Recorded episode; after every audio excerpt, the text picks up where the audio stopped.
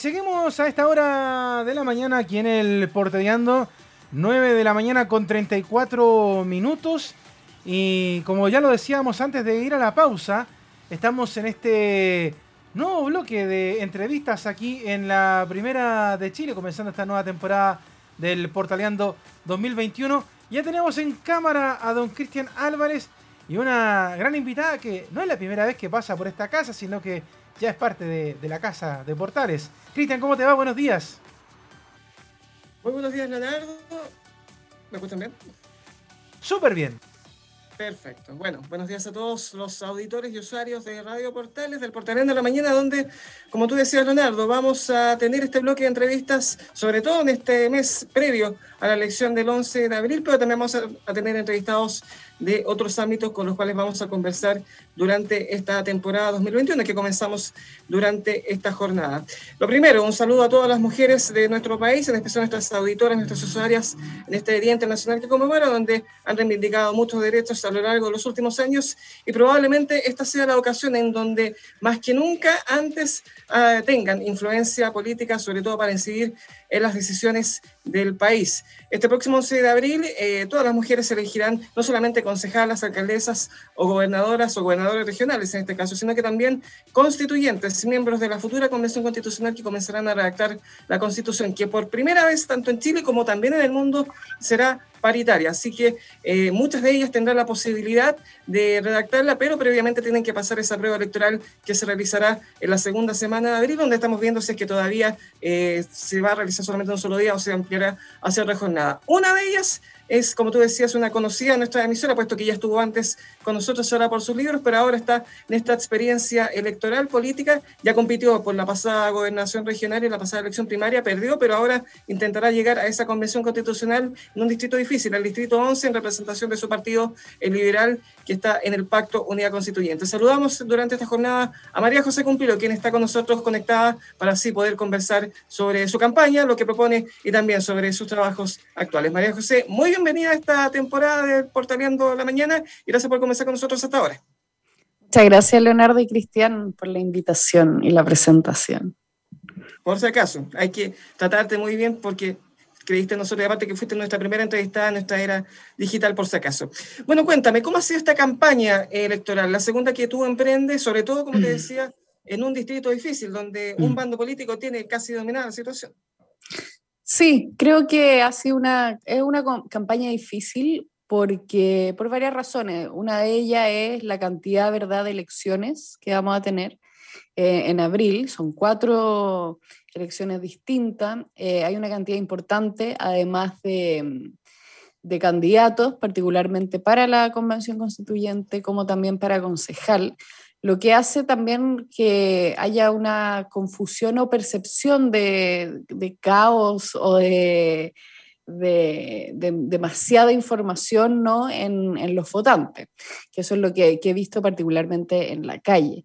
Eh, sin embargo, creo que em, hay mucha... Mm, Creo que hay mucha receptividad, ¿verdad?, de las personas. Em, veo un interés súper importante de, querer informarse, em, de querer proponer cosas también. Em, lo, que, lo que transversalmente, al menos en, en, mi distrito, es algo bastante valorado. Ahora, como bien decías tú, es un distrito complejo, es un distrito donde Chile Vamos siempre le ha ido muy bien Em, pero también creo que, hay varias elecciones particulares. Eh, por cierto, la, de la convención, em, que creo que podemos dar una sorpresa. Y eso espero además.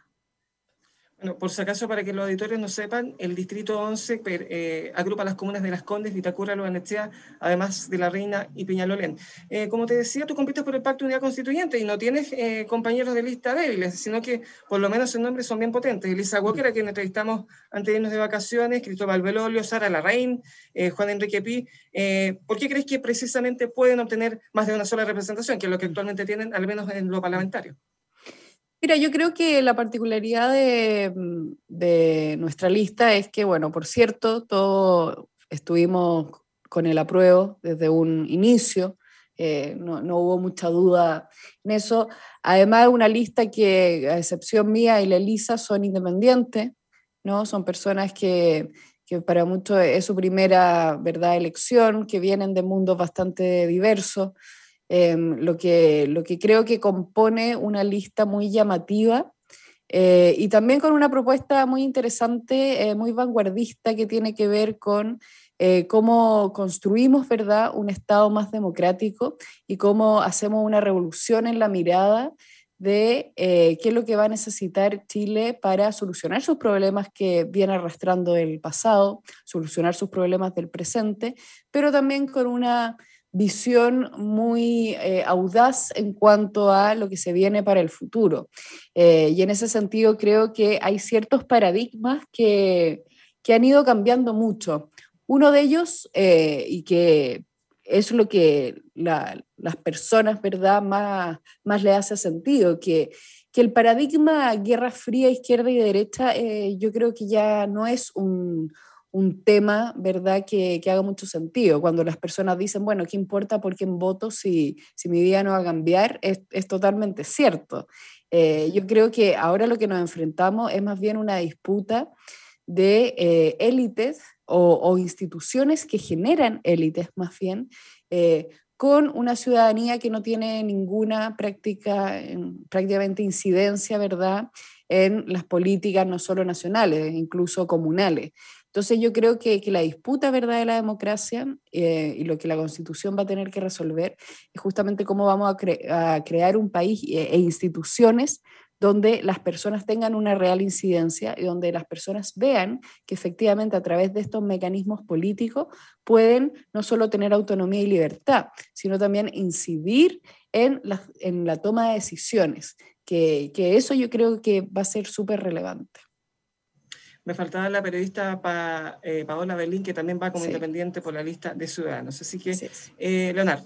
Sí, bueno, a propósito, María José, eh, justamente el del saludo inicial que, dio Cristian, justamente hoy día en el Día de la Mujer, bueno, tú decías, hay algunos paradigmas que hay que ir rompiendo, por ejemplo, esto de, izquierda y derecha, pero mm. también aparece un, un, nuevo desafío justamente en un día como hoy y que ha sido también tema de conversación en el último tiempo, que es el tema del hombre y la mujer, o sea, el, poder mm, del feminismo, del feminismo bien visto. ¿Cómo miras mm. tú esto y cómo también la gente de la comunidad también te lo ha hecho sentir? Mm. Porque me imagino que también lo que se busca con esta nueva constitución obviamente es eh, seguir luchando por las igualdades que muchas veces no se ven en la sociedad. Sí, exacto. Hay un cambio de paradigma también ahí, porque si nosotros vemos la historia un poco del feminismo en Chile, eh, en general la lucha, al menos en la primera ola, era por ley en específico, ¿verdad? El sufragio universal, digamos, ley de aborto, etcétera. Pero con, el tiempo y con la experiencia, los feministas nos fuimos dando cuenta que, el problema no se resuelve meramente con leyes, sino con un cambio de cultura. Y los cambios de cultura, que son lentos, por supuesto, eh, tienen mayor em, efecto cuando eh, son transversales, ¿verdad? Cuando obviamente miramos absolutamente cada política pública desde una perspectiva de género, ¿no? Entonces, yo creo que, que ahí el cambio está en cuando hablemos, por ejemplo, de derecho a la vivienda, ¿no? Saber cómo cae ese derecho a la vivienda. Hoy día las mujeres son las principales dueñas de hogar, ¿verdad? Em, eh, y eso tiene una incidencia eh, distinta, ¿verdad?, que cuando se habla eh, de hombre.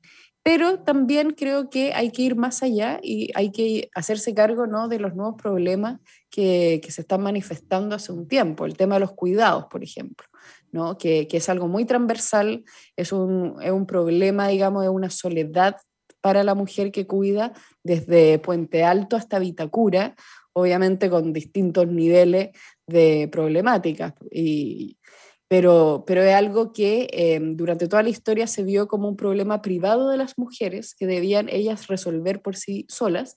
Y eso ha tenido una incidencia importante en la inserción laboral de las mujeres, ¿verdad?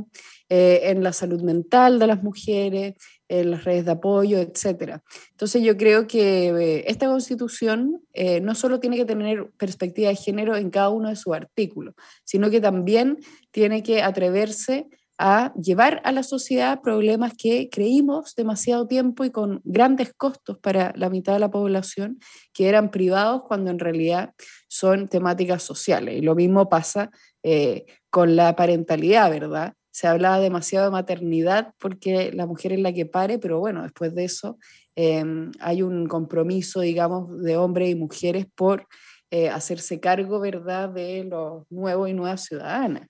Em, y eso yo creo que, que, ahí el eje está en, eh, tenemos que terminar con, con el endiosamiento, ¿verdad?, de, de lo privado y tenemos que aprender a socializar más ciertas temáticas eh, y tenemos que pensar también en la propiedad eh, en disposición al bien común, algo que, que sería un cambio bastante importante em, pensando en la constitución del 80.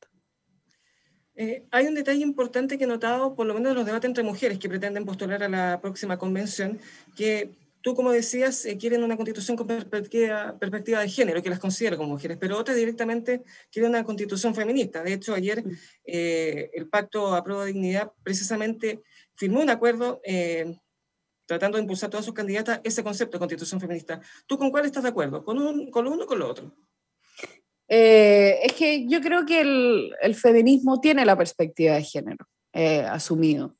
Em, yo creo que la Constitución y tiende también a posicionarse como un problema de hombres y mujeres, ¿no? Pero cuando vemos la realidad, eh, hoy día estamos hablando de personas no binarias, ¿verdad? Estamos hablando de eh, un montón de otros temas que se van a venir también, donde yo creo que el principio fundamental va a ser la igualdad. ¿Y, en, qué término? Cuando hablamos, por ejemplo, del acceso a los derechos garantizados, esta, esta clase media chilena, ¿verdad? Que uno la sopla y se queda sin ningún apoyo, yo creo que ahí la palabra importante es apuntar a políticas públicas que promuevan la equidad. Dentro de ellas, por cierto, está el tema de género, em, pero, pero yo no olvidaría o yo no me quedaría a veces en em, política identitaria, sino que apostaría, digamos, a pensar en la mayoría de la población.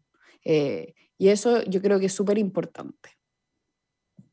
Otra, otra de las preguntas, me imagino, María José, que, que la gente te ha hecho o te ha, hecho sentir más bien más que una pregunta, es el, el, tema de las igualdades sociales, que tú lo comentabas hace un rato, eh, que tiene que ver un poco con el, tema de que muchas cosas en el, los últimos 30 años se han privatizado, la salud, la educación, en fin.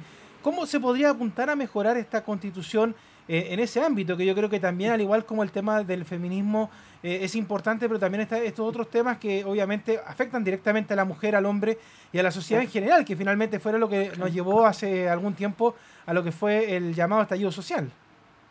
Sí, yo creo que una de las principales apuestas es, no solo cuestionar el, Estado subsidiario y la bajada al final del Estado subsidiario en Chile, em, que privatizó em, asuntos básicos y lo que generó fue una salud, educación, digamos, incluso viviendas para pobres y otra para ricos, ¿no? dejando a la clase media, digamos, eh, siendo muy rica para el sistema público en muchos casos y muy pobre para el sistema privado, en un limbo em, que, que, solo precarizaba un poco su condición.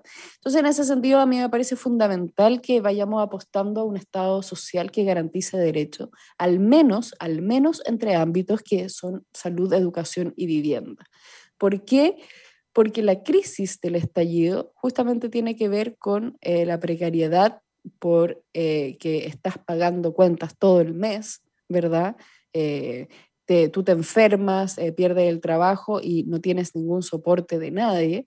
Em, y, yo creo que, el gran trabajo, digamos, que hay que hacer para mejorar la, la vida de las personas, para darle autonomía, para darles libertad, es quitarle esa carga, digamos, em, económica, social, a estos grandes derechos, digamos, que em, obviamente al, tenerlos consagrados y al, tenerlos, digamos, incluso gratuitamente o pagado por impuestos, por cierto, eh, lo que hace es que tienes un piso para em, poder desarrollar tu, proyecto de vida, que, que eso es lo que te otorga, digamos, no solo diversidad en una sociedad, sino también un sentimiento de que eh, puedes efectivamente tomar decisiones respecto a tu vida que vayan más allá de tener un trabajo para pagar esas cuentas.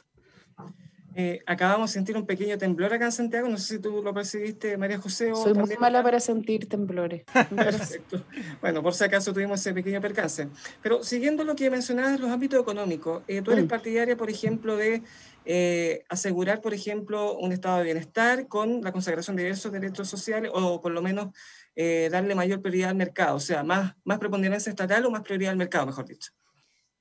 Eh, yo creo que ambos, eh, pero, en, pero en ese sentido yo creo que, eh, que el Estado, eh, en el fondo, em, asegure los derechos básicos que, que te comentaba.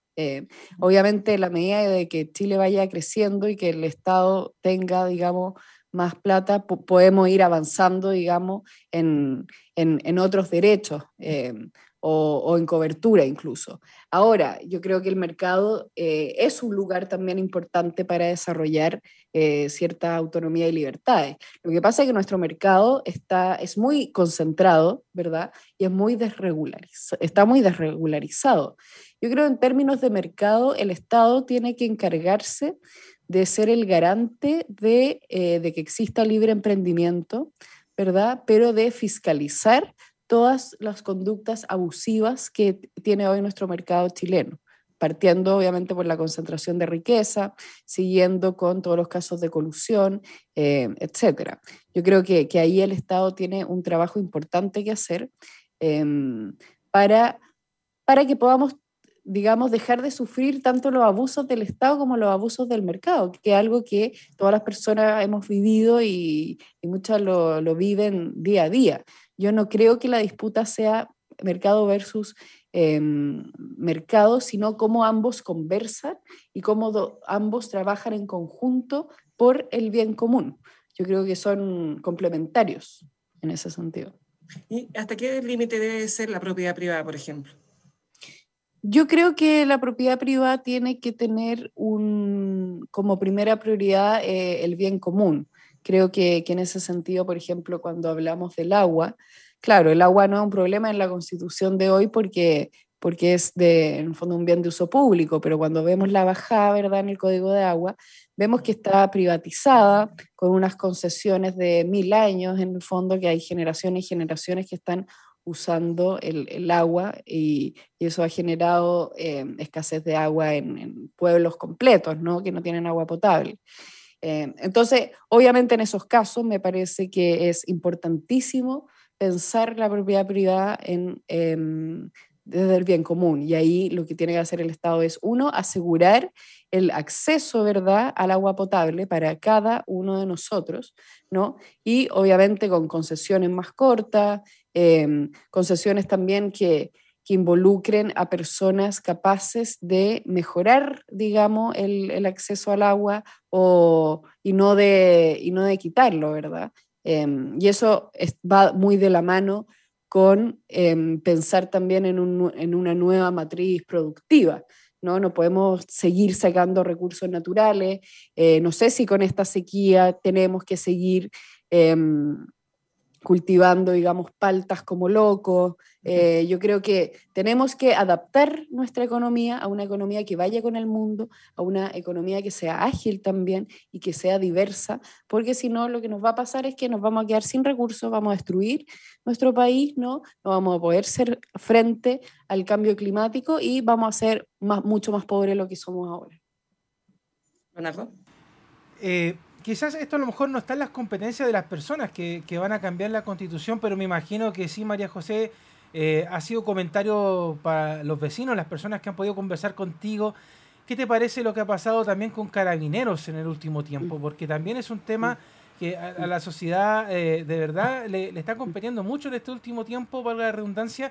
Y te lo digo porque, bueno, recién lo decíamos, vienen un montón de elecciones todas juntas en abril pero la gente, por ejemplo, al alcalde le pregunta, al concejal le pregunta, al constituyente le pregunta. ¿Cuál es la mirada de María José con respecto a lo que ha pasado con los carabineros en este último tiempo? Sí, yo creo que es bastante evidente que, que hay un problema grave, hay una crisis gravísima en la institución, ¿verdad?, de carabineros. Eh, crisis que tienen, están relacionadas con corrupción, con robo de dinero público, ¿verdad? Junto, y, y, y obviamente va de la mano, con las violaciones de derechos humanos que, que ha hecho. Ahora, yo creo que ahí la solución está en em, preguntarnos eh, ¿quién, quién es el jefe de Carabineros, ¿verdad? ¿Es el ministro finalmente? ¿El ministro, digamos, de Interior está teniendo una capacidad de controlar em, a, a Carabineros? A mí me parece que no. O sea, han habido, ¿cuántos ministros han salido por esta crisis? Muchísimos. Eh, entonces, yo creo que ahí una reforma importante tiene que ser em, volcarnos, ¿verdad?, al control civil de Carabineros, ¿verdad? Eh, creo que hay una reforma en la preparación de carabineros, porque, porque a mí me llama mucho la atención que, y si volvemos a hablar de la estatua, que haya gente que manda una estatua, pero no, nunca agarran a los que queman las estatuas, ¿no? Y eso lo vengo viendo yo con mis propios ojos el 2011, ¿no? Que estaban los encapuchados, todos los veíamos, estaban destruyendo los restaurantes, los bancos, pero y Carabinero estaba ahí parado y no los detenía, ¿no? Y yo digo, pero ¿Me entiende? Entonces yo creo que. Es como lo que pasa en la Araucanía también, María José. ¿ah? Ah, exactamente, exactamente. Entonces yo creo que ahí hay que em, pensar en cómo se están formando, eh, cuánto de, de, todo lo que se ha avanzado en derechos humanos es parte de la formación de carabineros, em, porque es un problema estructural, es un problema también de cultura. Em, y en ese sentido yo creo que tiene que ser una reforma bastante, bastante contundente para que efectivamente los carabineros protejan a quienes deben proteger, que son los ciudadanos y ciudadanas, cosa que hoy día no pasa. O sea, yo yendo a, las marchas, o sea, me dan miedo los, los carabineros, no, no me siento segura. Eh, y eso yo creo que, que tiene que cambiar porque porque obviamente todos queremos tener una buena policía, una policía que nos cuide, ¿verdad? Y una policía que se haga cargo eh, de todos los temas de delincuencia. Pero, pero hoy día, esa, la policía que, que, hoy tenemos, yo creo que a la mayoría de los chilenos y chilenas no le está haciendo eh, mucho sentido. Eh, María José, en lo político, ¿tú eres partidaria de entregarle mayores atribuciones al Parlamento, mantenerlas para el presidente? ¿Cómo considera esa mm. relación que tiene que haber entre presidente y poder legislativo, puesto que en ciertos periodos de nuestra historia han sido bien complicado? Sí. Sí, yo creo que eh, hay que acabar con el hiperpresidencialismo. Creo que el hiperpresidencialismo operativamente es una forma muy rígida de poder que, que de hecho no asegura gobernabilidad. Eh, y eso le pasó a Bachelet 2, ¿verdad? Eh, que no pudo terminar su programa y le está, le está pasando a Piñera también. Entonces nosotros necesitamos que haya una relación más ágil, más rápida, ¿verdad? Eh, que asegure gobernabilidad entre el presidente, ¿verdad? Y el Congreso. Y para eso eh, me parece que hay que darle más atribuciones al Congreso, quitar las atribuciones al presidente. Y ahí me parece que hay que discutir dos mecanismos que a mí me parecen interesantes, que ya un semipresidencialismo, eh, ya secas, con, con distinción en eh, jefe de gobierno y todo eso, o un presidencialismo incluso parlamentarizado. Eh, ahí para mí el objetivo es equilibrar, em, digamos, los poderes entre el Ejecutivo y el Legislativo em, y, asegurar, digamos, una, también una representación de, de los distintos, digamos, mundos ¿no? políticos, eh, pero que todo esto apunte a sacar proyectos adelante, de tener una mirada más a mediano plazo, ¿verdad? Y no como ahora que, que sacaba el gobierno y sacaban todos los programas que uno está pensando. No, incluso a la mitad, incluso María José, de hecho a veces es muy aburrido porque, por ejemplo, cada cosa que están haciendo últimamente va al Tribunal Constitucional, por ejemplo. además, ah, por, ejemplo, el tema del tercer retiro que se quiere discutir, otra vez al Tribunal Constitucional. Todo, lo, todo declarado inconstitucional y termina este tiro y afloja entre el Parlamento y lo que es el Ejecutivo. Así es, sí. Dos preguntas dobles porque lamentablemente nos está pillando el tiempo. Eh, en caso de ser elegida eh, convencional constituyente, ¿cómo esperas llegar a acuerdos para, por ejemplo, que esta tramitación de la próxima constitución sea lo más expedita posible? ¿Y cómo esperas que sea su aplicación, puesto que una cosa es lo que se escribe en el papel y otra cosa es que se haga realidad? Sí, mira, hay, yo creo que hay dos cosas importantes. Uno, yo creo que hay varios acuerdos en temas fundamentales. O sea, eh, Cristian Monker, por ejemplo, muchos de Chile Vamos están hablando de derechos sociales. Eh, y, como bien dices tú, yo creo que el meollo del asunto va, a estar en el cómo, en, la bajada de esto. Y para eso yo creo que es importante eh, todos los partidos que están apoyando los grupos, que em, tenemos que pensar desde ya cuál va a ser nuestra propuesta, ¿verdad? Eh, de bajada para cada uno de esos temas, porque obviamente cuando hablamos de derecho a la vivienda, eh, algunos querrán seguir con los subsidios simplemente, otros querrán ser un poco más osados y buscar nuevas, nuevas maneras, eh, pero pero yo creo que, esa, esa, va a ser también la responsabilidad, que los convencionales no solo eh, estén preocupados de la oración que va a ir en la Constitución, sino también tener un proyecto a largo plazo, y a corto, por, por cierto, eh, con una bajada explícita en cómo eso se va a desarrollar. Y a mí me parecería muy interesante que los presidenciables ahora tuvieran más o menos claridad en eso, que, o que sus proyectos, digamos, de de gobierno también conversen con eh, los acuerdos que más o menos uno ya ve en todos los candidatos a la convención. Y la última pregunta doble. Nada que ver con tu campaña actual constituyente, pero relacionada entre sí. Eh, lo primero, tu trabajo en el comando Claudio Rego, puesto que fuiste incluida, por lo menos lo que dijo él, en el, en el área de inclusión, donde estás trabajando precisamente con un compañero lista, Juan Enrique Pi. Y lo segundo, lanzaste un nuevo libro. ¿De qué se trata? ¿Cuándo lo lanzaste? En fin.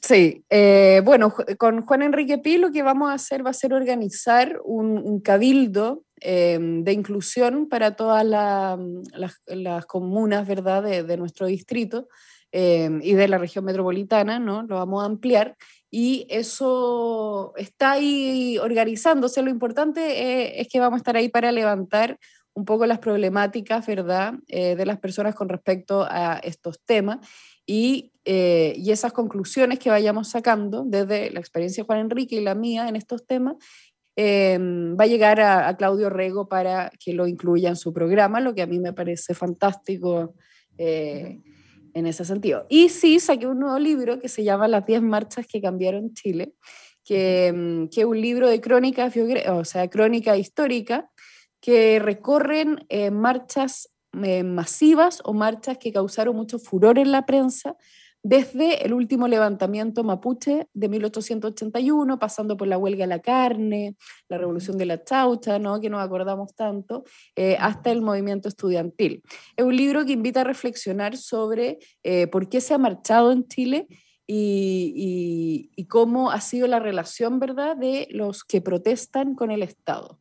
Eh, me parece que es un libro que puede dar ciertas luces sobre lo que estamos viviendo hoy día eh, y, también sobre em, cómo, va, cómo va a ser la relación, ¿verdad?, entre los ciudadanos y el Estado que queremos construir eh, de aquí para adelante. Muy bien, acabamos de conversar con María José Cumplido, candidata del Partido Liberal por el Pacto de Unidad Constituyente para pertenecer a la Convención Constitucional eh, en representación de los del Distrito 11, que agrupa las comunas de Las Condes, Vitacura, Loanechea, La Reina y Peñalolén. María José, muy amable por conversar con nosotros, éxito en tu campaña, y cuando ya las cosas estén mejor, si no eres electa o no, te invitamos acá cuando estén las cosas estén mejor en Radio Portal. Así que muy amable por Gracias por la invitación, feliz siempre estar acá. Gracias, muy amable. Gracias, María José. Gracias. semana también. Y gracias también a ti, Cristian, por este nuevo ciclo de entrevistas que vamos a tener durante todos estos días. Esta semana hasta el viernes vamos a tener todos los días entrevistas con distintas personas del ámbito político y social actual, porque recordemos que ya vamos en la cuenta regresiva. Antes de vacaciones hablábamos ya que venía esto, pero ahora ya estamos ya prácticamente en las vísperas, podríamos decir, porque los días van a pasar volando respecto a lo que van a ser las elecciones de abril. Exactamente, vamos a tener varios entrevistados, sobre todo para, eh, con diversos candidatos que van a competir en diversos cargos en estas próximas elecciones de abril. Eh, va a voy a tener que hacer un esfuerzo enorme en levantarme temprano, ojo, pero por lo menos voy a estar con diferentes personajes conversando junto contigo, Leonardo, así que atentos porque mañana tenemos eh, un montón de entrevistas eh, por lo menos una cada día, eh, con diferentes personajes candidatos, eh, algunos líderes sociales importantes, pero estén atentos obviamente al portaleando de la mañana. Así que nos veremos a lo largo de la semana y también al menos en lo que reste de este mes, al menos antes de las elecciones de abril próximo. Así que muy buenos días, Lara. Un abrazo, Cristian, que esté muy bien, buenos días. Igualmente. Ahí está entonces Cristian Álvarez con María José Cumplido esta hora de la mañana conversando acá en la primera de Chile. Recuerde que ah, como siempre todas las entrevistas se encuentran en nuestro sistema de podcast a través de portales en Spotify y también a través del Facebook y el Periscope que también eh, tienen como siempre la grabación de la entrevista que estamos haciendo durante cada mañana. Nosotros vamos a la pausa, viene el boletín informativo de la revista de portales Y luego seguimos